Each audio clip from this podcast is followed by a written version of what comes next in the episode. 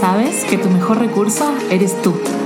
En este espacio te comparto las claves, estrategias y herramientas más efectivas y todo el polvito mágico para acompañarte en ese camino hacia la creación de la vida que realmente te gustaría tener. Yo soy Victoria Hertel y esto es Amor a mí. Hola, hola, bienvenidos a un nuevo episodio de Amor a mí. Y hoy vamos a hablar de un tema súper vulnerable. Hay muchas cosas que están cambiando en este podcast, entonces lo van a ir notando a medida que vayamos desarrollando. Pero justo hoy quiero compartirles sobre un concepto muy especial para mí, que tiene que ver con romperse para abrirse. Y suena muy dramático, pero justo esa frase yo la usé, bueno, todos saben, si no saben, vayan a los episodios anteriores donde les cuento un poco mi historia. Una de mis últimas, em, digamos, la historia más grande, tengo varias muertes y resurrecciones, pero la última em, fue hace cuatro años y medio y les grabé dos episodios de podcast sobre esto, en el primero y en el otro de... de eh, también les cuento específicamente sobre mi casi muerte, así que búsquenlos para, enterarse del chisme y así en este episodio podemos avanzar diferente. Pero bueno, la cuestión es que em, el otro día estaba leyendo un libro de constelaciones y de toda la información que viene en nuestros... Em, en nuestro árbol familiar y que nosotros inconscientemente vamos repitiendo. Entonces estaba leyendo este libro y empiezo a leer el libro, luego si quieren acá les comparto qué libro es. Pero bueno, la cuestión eso no, no, es lo relevante ahora. El punto es que abro el libro y empiezo a leer la historia de esta persona, del autor. Y en un momento, esta frase yo no la había leído en ningún otro lado salvo en lo que yo había escrito en este post hace cuatro años cuatro años y medio atrás y en unas cartas que a mí me habían salido hace tiempo, justo en medio de este proceso de que, bueno, casi se estaba muriendo mi mamá y luego me morí yo y justo saco una carta y de un mazo de cartas de, eh, muy bonito y en esta carta decía esta frase, a veces hay que romperse para abrirse. Y bueno, la cuestión es que estoy leyendo este, este libro y donde el autor está contando su historia y, y cómo es que llegó a hacer lo que hacía y al libro y él justo pone a veces hay que romperse para abrirse. Y me pegó así como una cacheta. Dije, ah, ¿qué es esto? Esa era mi frase. Entonces voy a buscar esa foto, una foto donde yo me veo... Em, fue la segunda que subí después, o sea, la primera que salí saliendo del hospital, donde tengo 8 kilos menos, me veo, o sea, muy, muy demacrada, muy deteriorada. Y, y justo este concepto, ¿no? Para mí fue tan doloroso lo que pasó en ese momento y viví tantas muertes en una y sin embargo no fue la única vez, ¿no? Y resulta que muchas veces nos toca, entre comillas, de alguna manera, yo sé que lo elegimos, como pasar por estos procesos de muerte y resurrección, donde las etapas terminan, pero justo lo hermoso es más doloroso que la chingada. Pero justo es como lo hermoso del concepto es, a veces, o sea, lo que termina es porque algo nuevo está empezando, ¿no? Y antes de que nos vayamos a toda esta parte de, ah, este, esas frases hechas y tal, no, no tiene que ver con una frase hecha. Yo me acuerdo que eh, en estos días, cuando me avisaron que mi mamá... Eh, estaba en coma y estaba bueno, muy mal y en lo que yo pude sacar mis vuelos e irme. Em, en esa ansiedad y en esta desesperación, me acuerdo que saqué una carta y era esta la carta, ¿no? Que decía, a veces hay que romperse para abrirse. Y esta carta también decía que, no me acuerdo si era esta carta o era otra que salió ahí en el, en el mismo, pero fue que yo tenía muchas vidas preparándome para este momento. Y mm,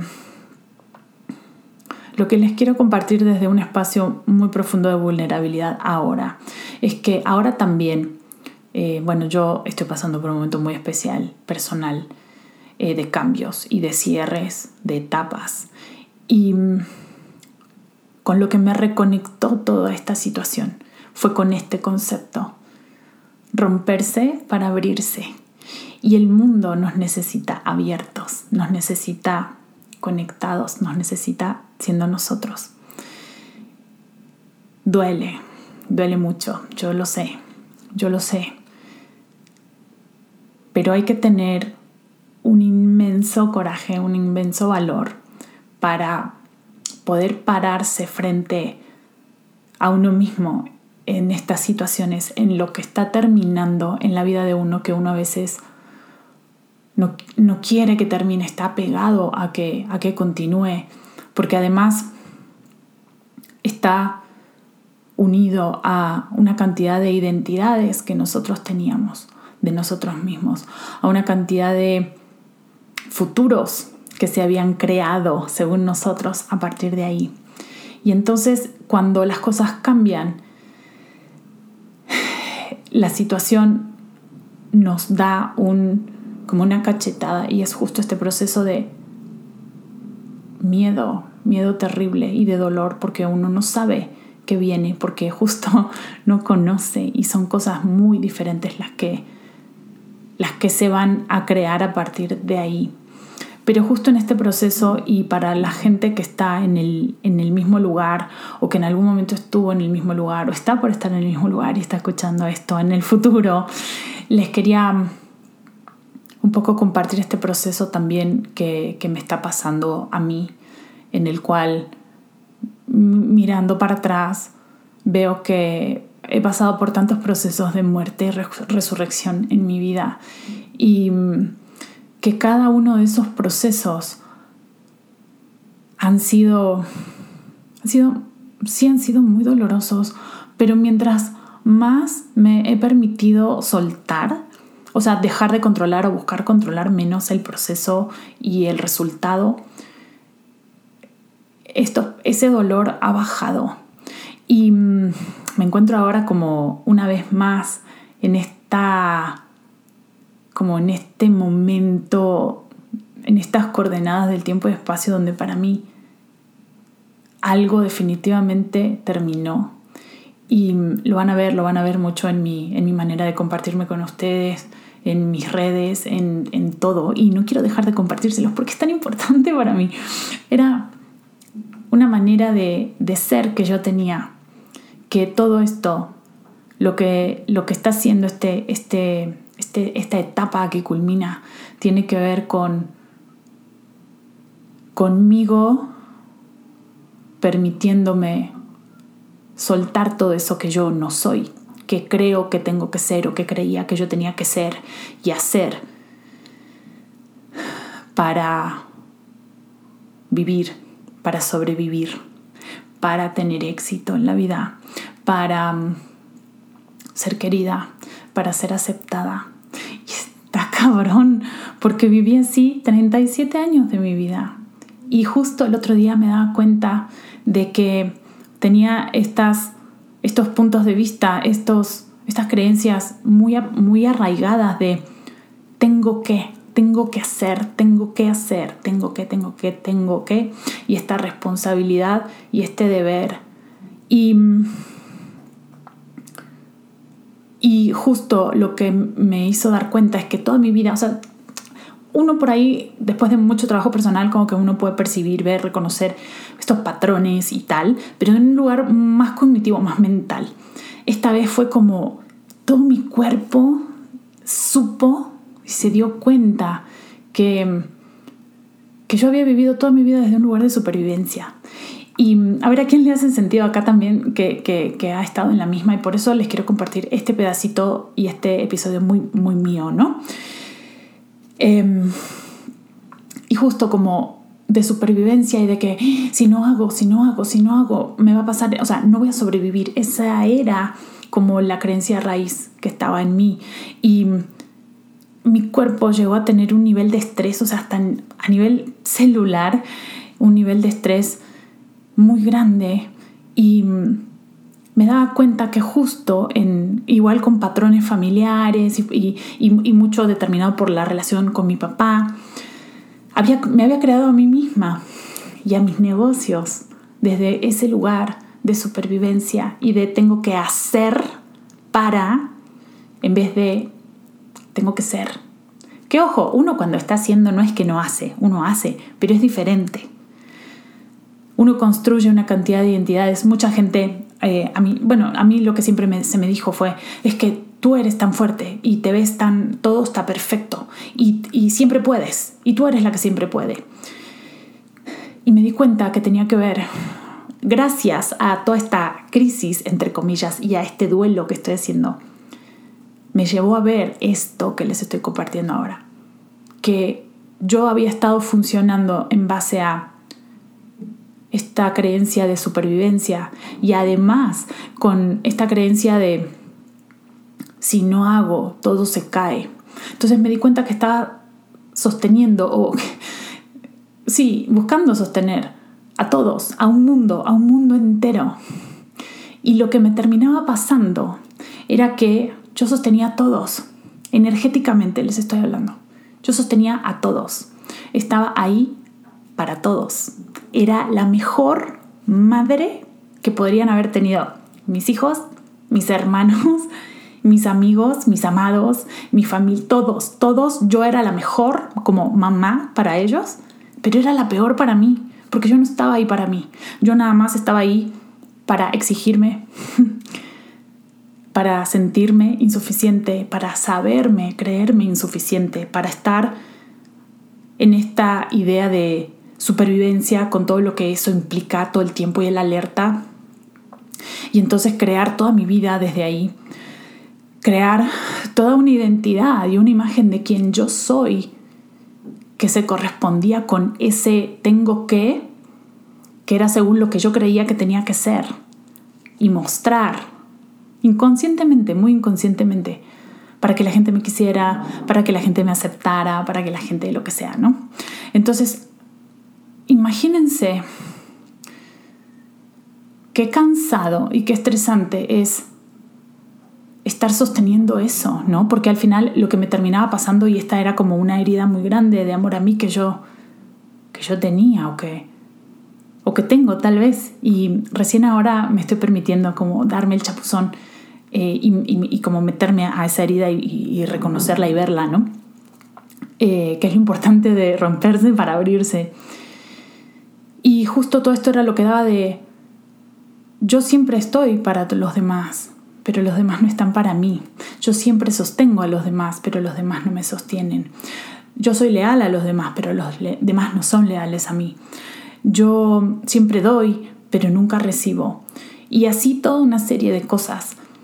Y me llevaba a un nivel de justamente de frustración, a una sensación de insuficiencia, a un dolor tan grande de ver, de ver eso afuera, de, de, de siempre estar esperando ser elegida cuando está muy claro que, a ver, nadie te va a elegir si vos no te elegís primero, ¿no? O sea, son cosas como muy, muy, muy obvias, pero no son, o sea, son muy obvias, pero dejan de ser obvias cuando, cuando estás creando estas situaciones y tal vez las, lo tenés como muy obvio a nivel cognitivo, pero no lo, no lo has reconocido en vos. Uno no lo reconoce en uno mismo. Entonces, imagínense el estrés que, era para mí y para, o sea, para mi cuerpo sostener todo eso de manera inconsciente, no era que decía, ay, voy a, voy a mostrar algo que no es. No, no, yo me estaba comprando la mentira, las mentiras de, esto, de que, de que no era suficiente, de que tenía que hacer hacer, y un montón de situaciones que tenían que ver con, con este estado de supervivencia. Y cuando, a ver, al punto que quiero ir con todo esto y de compartirles, em, cuando suceden estos eventos tan grandes en nuestra vida que, que de alguna manera nos rompen, que, que nos duele tanto, que nos desgarran el alma, que nos desgarran el corazón, porque por más que queramos y por más que digamos y por más que lo que sea, ese dolor está. Después es otro tema que lo suframos o no, pero pasan situaciones en nuestra vida que nos generan un dolor enorme. Y en nosotros está ver el regalo que esa situación es para nosotros. ¿Ok? Y no lo digo desde un lugar de, bueno, vamos a buscar el premio consuelo. Perdiste como la chingada. Y este, a ver, ¿qué, ¿qué premio consuelo hay?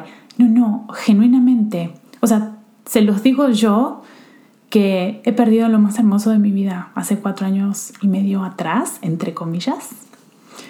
me dolió como con el alma. Imagínense, imagínense pasar por el nacimiento de un hijo a la vez que perder a la pareja, o sea, junto, perder a mi mamá y yo morirme y regresar con mi cuerpo hecho pedazos. Y justo volviendo a estas cartas que yo había sacado, me quedaron tanto esos mensajes de que me había estado preparando vidas enteras para esto. Yo sabía que había regresado por milagro, que era una magia. Y estos duelos que vuelvo a vivir o este cierre, estos cierres de etapas me vuelven a conectar con eso, ¿no? Con de alguna, manera ese, ese clavado que uno se tiene que echar con uno mismo. Y esa reconexión de, ok, ¿qué se está muriendo aquí? Pero ¿qué están haciendo también aquí? Hay algo que se está muriendo. ¿Y cuál es el regalo de esto que no estoy pudiendo ver, percibir y reconocer? Y no lo digo desde un lugar de, bueno, voy a buscar el premio consuelo. Genuinamente, yo sé, yo sé que es un regalo. Y este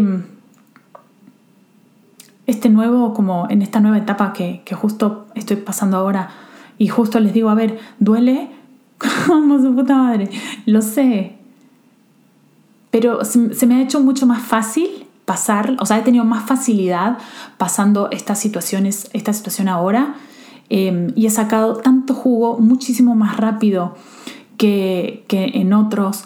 Y justo como esta parte de tener más facilidad y tener más conciencia y tener herramientas para cambiar más rápido las cosas, me, ha conectado con ese regalo que yo tengo para recibir en este rompimiento que estoy viviendo, porque me estoy rompiendo, me estoy rompiendo yo, sigo en este proceso y quiero que lo sepan. no quiero sangrar en público, pero estoy siendo vulnerable, ¿no? Me sigo rompiendo y, y cada vez más estoy permitiéndome relajarme en las posibilidades de lo que este romperse para abrirse trae para mí hoy. Y eso tiene que ver con, con conectar cada vez más. Y es lo que estoy, justo ayer lo escribía porque estoy escribiendo el libro Amor a mí. Hello, ya se los conté. Y mm, les digo que esto tiene cada vez más con, con, con reconectar con ese espacio tan mágico que es ser uno mismo y entender y saber que no necesitas que nadie, nadie, nadie esté ahí para ti. Porque tú estás ahí para ti primero, porque tú te sostienes, porque tú te reconoces, porque tú te ves, porque tú te estás, porque tú te habitas.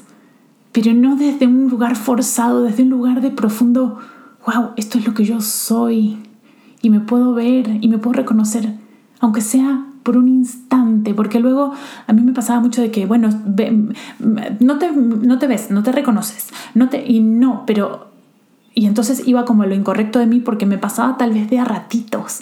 Entonces, este romperme para abrirme, este romperse para abrirse, ¿qué tal que es ese portal a ese, a ese espacio de uno mismo, donde no hay ya esas mentiras, esas imposiciones de las que funcionamos con, con tanta con tanta normalidad, digamos, y que nos están arruinando la vida. Entonces, yo creo que este es parte del regalo de romperse para abrirse. Estoy accediendo, y les quiero, se los quiero contar así, ya lo van a ir viendo, estoy accediendo a partes de mí, a maneras de mí que no sabía que existían. Hay, bueno, las religiones hablan de, bueno, en el catolicismo, por ejemplo, se habla del reino de los cielos. Eh, hay, hay muchas religiones que hablan como de este cielo, ¿no? Y fuera de cualquier tipo de religión, lo que yo creo es que justo el reino de los cielos no está allá ni después de la muerte, o el infierno tampoco está después de la muerte. El infierno está aquí ahora, somos nosotros, está dentro nuestro y todos los días tenemos la elección y a través de nuestro trabajo personal tenemos la posibilidad de ir accediendo cada vez más a conectar con ese reino de los cielos que está dentro, o ese, e, e, eso es lo que yo le llamo como el espacio de ser uno mismo, de ser tú, y, y como a partir de ahí la perspectiva de todo lo que pasa cambia. Y paradójicamente permitiendo que el dolor esté y paradójicamente dejando de buscar cómo sostener lo, que, lo insostenible y dejar que lo que se tiene que romper se rompa, ese dolor. No digo que desaparezca, pero se dé. Entonces, esto es todo por el momento en este episodio, que fue un pedacito nada más de, de este concepto. Los quiero invitar a la clase abierta que voy a dar sobre este tema, sobre el romperse para abrirse. Acá en los em, en el detalle del episodio les voy a compartir la información para que puedan tomar esta clase. Van a ser cinco claves para atravesar, cinco claves de amor propio para atravesar los momentos de crisis y mm, espero verlos ahí. Compartan, compartan, compartan este material a alguien eh, que consideran que lo requiere, que le va a contribuir. Si realmente a ustedes les contribuyó, denle like, puntúenlo, sigan el podcast. Les voy a agradecer mucho. Los veo en Instagram, arroba amor a mí, cuatro guiones bajos al final. Y yo soy Victoria Hertel, les mando un abrazo.